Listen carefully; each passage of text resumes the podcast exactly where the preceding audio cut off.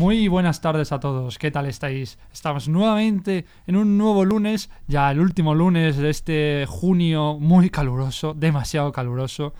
Y como siempre aquí a las 5 y 44, una hora menos en Canarias, aquí en vuestra casa, en LGN Medios. Y como siempre, presentando aquí Pasión Deportiva, un servidor, Rodrigo Nombela. Y bueno, como siempre, o casi siempre, porque ya estamos acostumbrados a tener aquí a un invitado para simplemente charlar de fútbol sobre todo. Y esta vez repite nuevamente, como ya está muy acostumbrado a venir los lunes. Los viernes ya son más de Pablo, pero esta vez los lunes son de Fabio. Muy buenas, Fabio. Muy buenas, como dice un pequeño dicho español, no hay dos sin tres. A ver si llegamos a la cuarta y a la quinta. No, no, desde luego, porque además ya el viernes tendréis un programa especial, un- una tertulia. Ya tuvimos hace poco una tertulia, pero esta vez una tertulia buena, buena.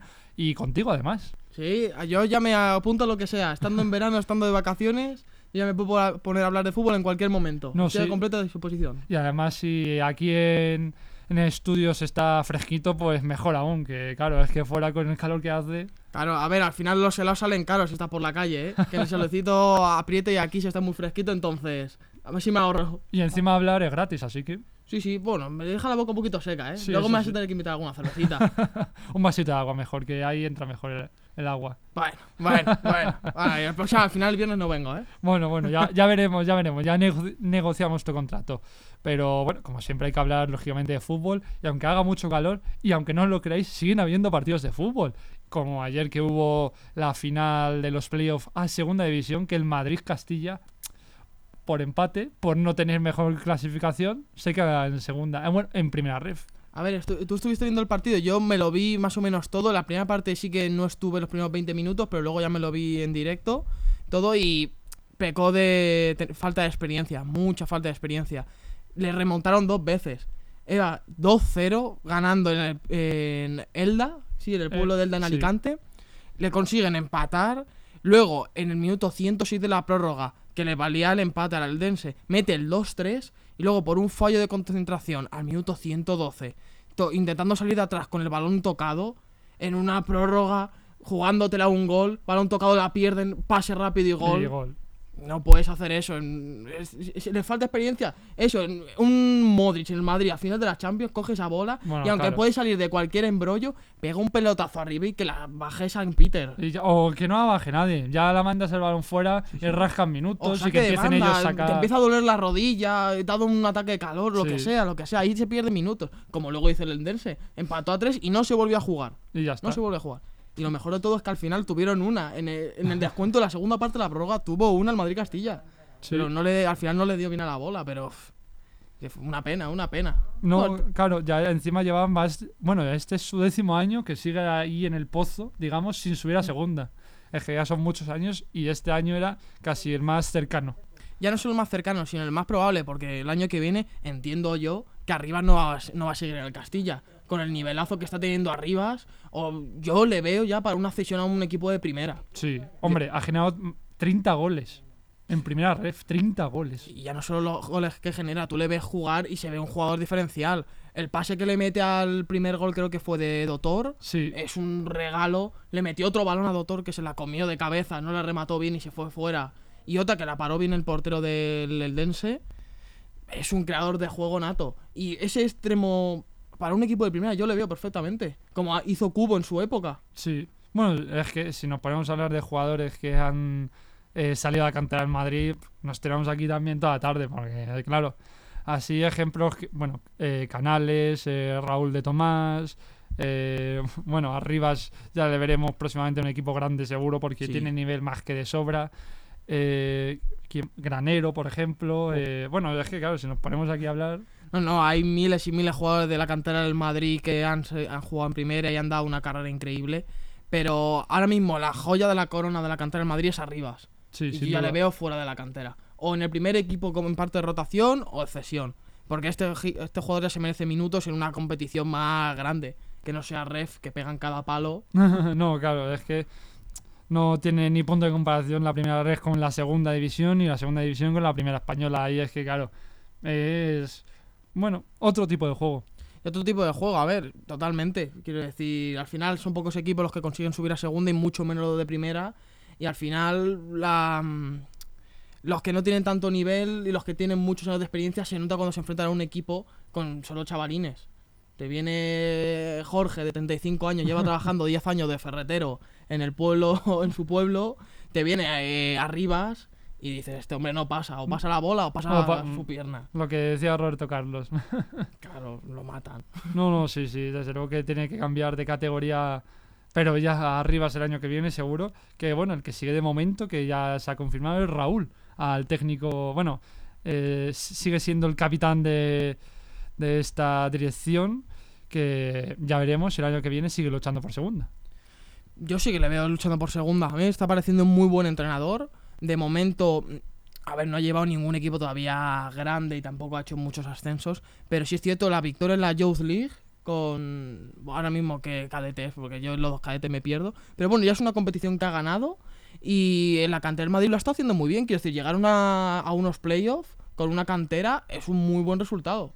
Y más a la final y metiendo cuatro goles y estando por, por detalles, no subiendo. Sí, no, no, desde luego que próximamente también le veremos en otro equipo grande seguro.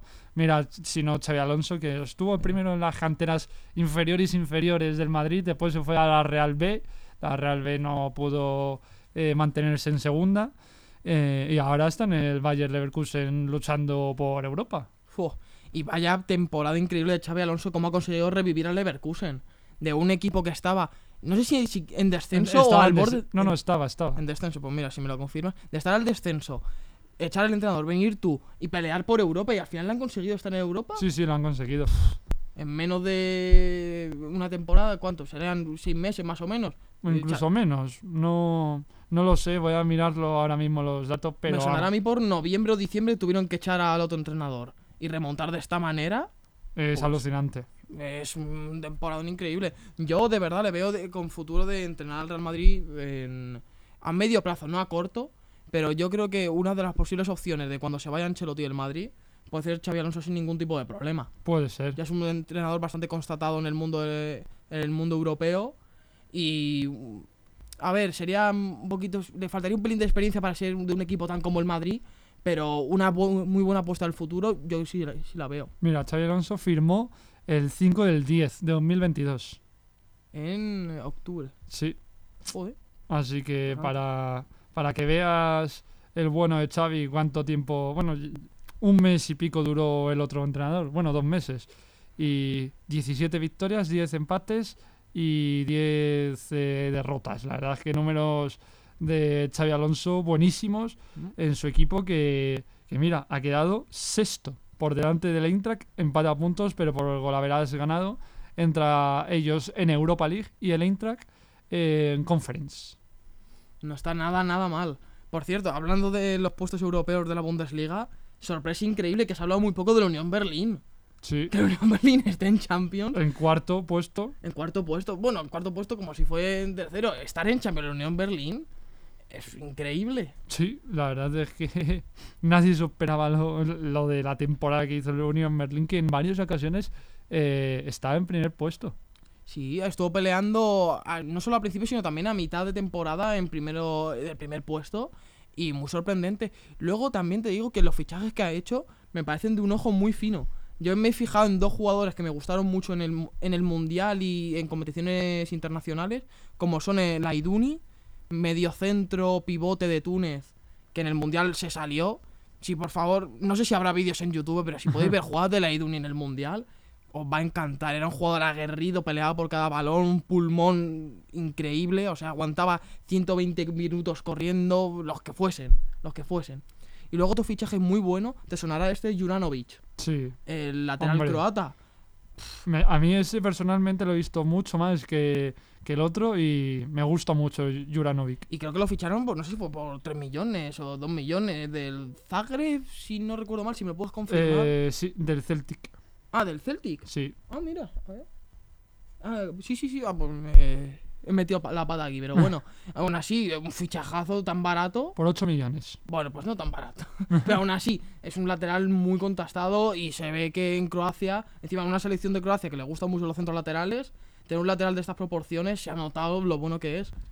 Sobre todo a Croacia le ha venido como anillo al dedo eh, su calidad técnica, defensiva, eh, sus aproximaciones al ataque que ya vimos en el partido contra España, que era prácticamente un extremo. Sí, totalmente. Sí, sí, los centros laterales hacían un montón de daño y, y muy bueno. A mí me gusta mucho este lateral con 27 añitos que, que ojito que no, espérate que no le fiche un Dortmund, por ejemplo. Pues perfectamente, yo me lo podría creer. Es el típico fichaje del Darmund, un- una nacionalidad. Rara. Sí, no muy típica. Y que ha estado jugando bien en otros, eh, en otros equipos y luego viene en el Darmund y lo peta. Y Sí, lo bueno, peta es que el. Dortmund ha creado una cantera, por así decirlo, en la élite mundial que, mira, estamos hablando antes de Ilkay Gundogan, que ya es oficial para el Fútbol Club Barcelona, fichajazo. Fichajazo, encima viniendo gratis de un equipo que ha hecho el triplete, Siendo capitán, siendo capitán y con la importancia que ha tenido en los últimos partidos. Que los partidos decisivos en Liga y en Champions no habrán, creo que no ha metido muchos goles, pero en Liga hubo un momento que llevaba cuatro goles en la temporada y luego en la final metió otros cuatro. Sí. Quiero ah, decir, en el momento que necesitaba el City des- desatascar el partido, aparecía siempre Gundogan en la frontal para meterlo a la escuadra. Sí, además, eh, él fue el que ganó la FA Cup con un doblete suyo, los dos goles suyos, 2 a 1 contra el United. O no, una volea impresionante. Al minuto uno. al minuto uno y después otro, otro buen gol eh, y ganando la FA Cup ante su eterno rival. Y si es Ujú. verdad lo que dices, que claro, eh, 0-3 el City eh, gana contra el Everton el 14 de mayo. Dos goles y una asistencia de Gundogan. 1-1 el Madrid contra el City en el Bernabéu. La asistencia de Gundogan en el 1-1. Eh, 2-1 el City contra el Leeds. Dos goles de Gundogan. El 6 de mayo, que el mayo es lo más importante de la temporada. Y sí, no, y encima estando como estaba la liga de la Premier De en esa reñida. etapa. O sea, estaba Arsenal y City peleándose codo con codo la liga. Y estos partidos que está- se te está uniendo Champions, tienen la Copa, estos partidos donde tú ya estás con, con el cuerpo cansado. Los Tener- nervios y demás. Ya no solo los nervios, sino eh, una sobrecarga mucho de partidos. Y Guardiola no rotaba mucho. Sí, Guardiola tenía su 11 tipo y con su 11 tipo jugaba todos los partidos. es, un técnico muy seguro de sus jugadores y no cambia. No le gusta hacer muchos cambios. No, no, y se ha demostrado que lo ha hecho bien. O sea, ganando el triplete, yo creo que no se puede quejar nadie. No, no, desde luego que para decirle al a Guardiola de, oye, tienes que hacer más cambios. Pues sí, pues toma, toma, hazme un triplete. Ay, que te has fichado a Calvin Phillips por 40 millones y no lo he usado. Qué pena, pero te gana un triplete. Creo que no te me vas a quejar, ¿no? Al- Sí, iba, a iba a decir el Calaifi, pero el Calaifi no sé. No, no. Además, No acuerdo eh, el Calvin Phillips es que no ha jugado, no ha tenido nada de protagonismo. No, no, creo que, ha creo que ha jugado 180 minutos en toda la temporada. O sea, de rotaciones en algún partido de Copa de 16 avos habrá jugado de titular, creo, pero es una pena porque en el Leeds lo rompía. Si estuvo jugando de pivote en la selección inglesa, en la Eurocopa esta que ganó Italia. 21 partidos ha jugado. Sí, pero ¿cuántos minutos? Porque si ha jugado 3 minutos, 4 y 1, Mm, te vale para Pues- nada. Esta, Pues ha tenido eh, dos partidos de titular. Dos partidos 20 y la habrán cambiado.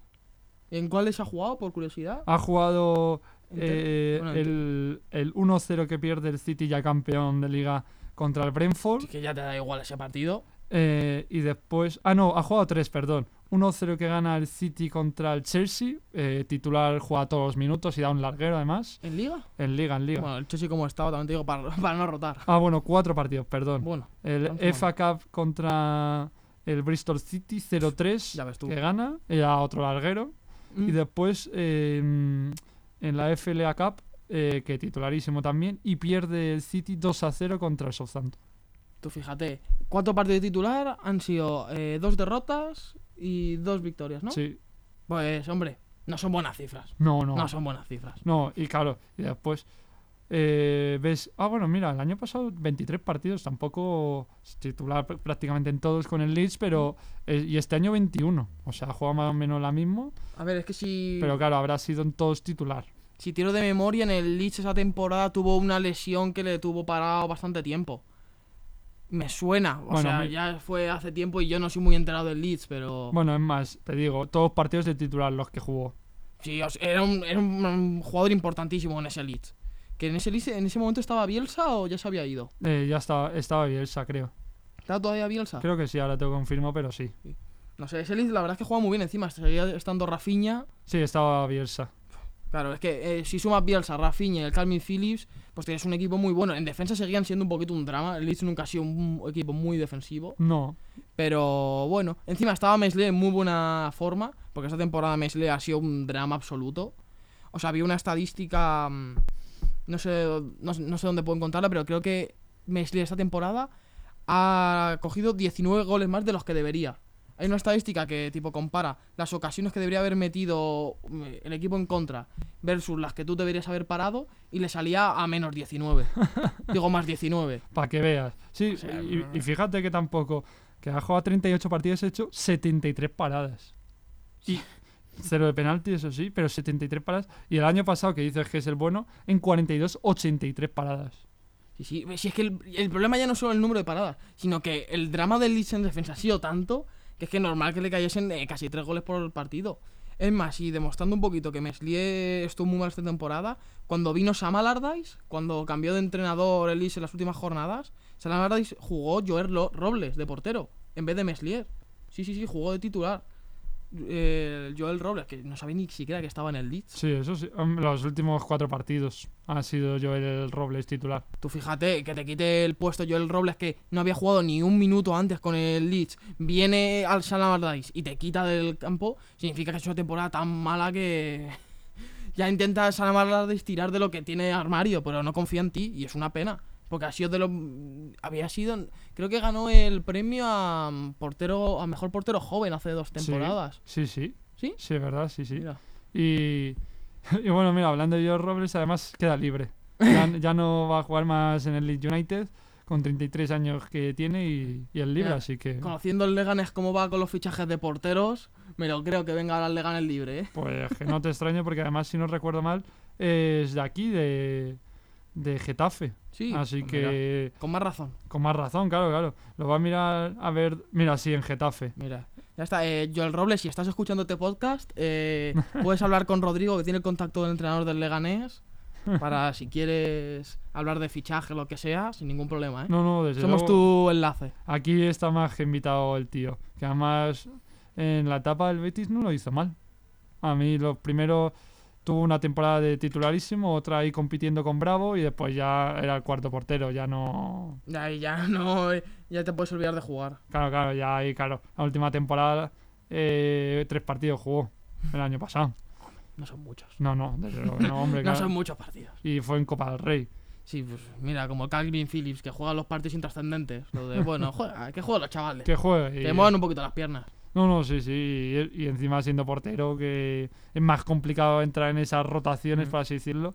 Que, bueno, los porteros, claro, en el caso del Betis que tiene ahí a Claudio Bravo y a, y a Rui Silva, pues ahí sí que rotan más. Sí, hombre, es que son dos porteros de categoría. Bueno, mira, te voy a hacer una pregunta. ¿Tú, de, de la portería, tú qué prefieres de entrenador? Tipo, tener un entrenador, eh, un portero para la liga y para la copa o dividirlos? Tipo, tener un, un portero que juegue todo o ya ir rotándolo. Porque sí que se habla mucho de un portero tiene que estar ya acostumbrado a jugar los partidos y que no pierda esa chispa de los partidos. ¿Tú qué preferirías? Pues, hombre, también los porteros tienen cargas físicas. Aunque, lógicamente, no corran, tal, pero tienen que estar en tensión todo el partido, que eso ya las piernas te, te cansan. Y están alerta en todo momento por si te tiran desde el centro del campo, no vaya a ser, o desde cualquier lado. Eh, o tengas que salir de puños o lo que sea.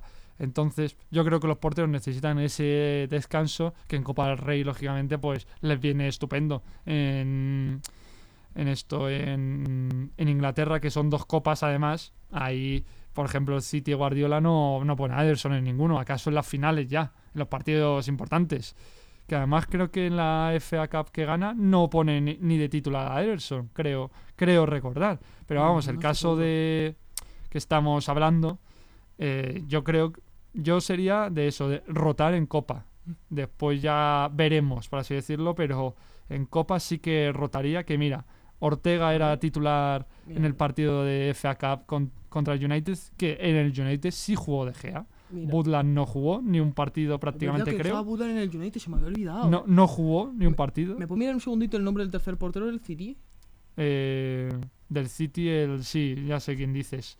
Es que Es eh, mm. Eh, Carson. Eso es el Carson. Es que ahí estaba. Entonces habrá fijo la historia esta Sí, de que lo es- de la Champions. Que es, antes de ganar Cuéntala el tú. City la Champion, el único jugador de la plantilla que tenía una Champion era Carson. Eso es. Pero de toda la, mm, la final, el único jugador que tenía una Champions era Carlson. Lo cual era un dato curioso. Porque Carlson, eh, jugar mucho no es que haya jugado. En su carrera En en, su general no ha No. jugado nada prácticamente. sido el típico portero de siempre que no tiene ningún problema en estar en el banquillo. Y bueno, es un seguro. Es un seguro que tiene. Y mira, estando tercer portero en el City, pues ya se, lleva- se ha llevado dos Champions en el bolsillo. Una con Chelsea y una con City, hombre. No es mal badaje, o sea. Con Liverpool. A Liverpool, me he equivocado. Que en Liverpool que además eh, jugó nueve partidos en dos temporadas. Bueno, y con el City lleva en cuatro temporadas eh, dos partidos. dos partidazos. Así que Te sale si los ha ganado aunque sea. vo- voy a mirarlos, pero uno, eh, uno de ellos en una temporada que fue la Premier, tres para se hizo Bueno. el tío. Y además, una de, pe- una de penalti. ¿Ha parado un penalti? Sí, sí, una de penalti paró. Así que para que veas y, y ganó 3-4. El hat-trick de Ferran, no sé si te acordarás. Buah. Ese partido fue el que jugó. Y, y después el otro partido que jugó, voy a mirarlo. Eh, a ver dónde está el otro partido. Pero vamos, que ese hat-trick de, de Ferran no lo veremos más en la vida. Madre mía, Ferran. Ah, mira, mira, contra el Sporting y porque se lesionó Ederson.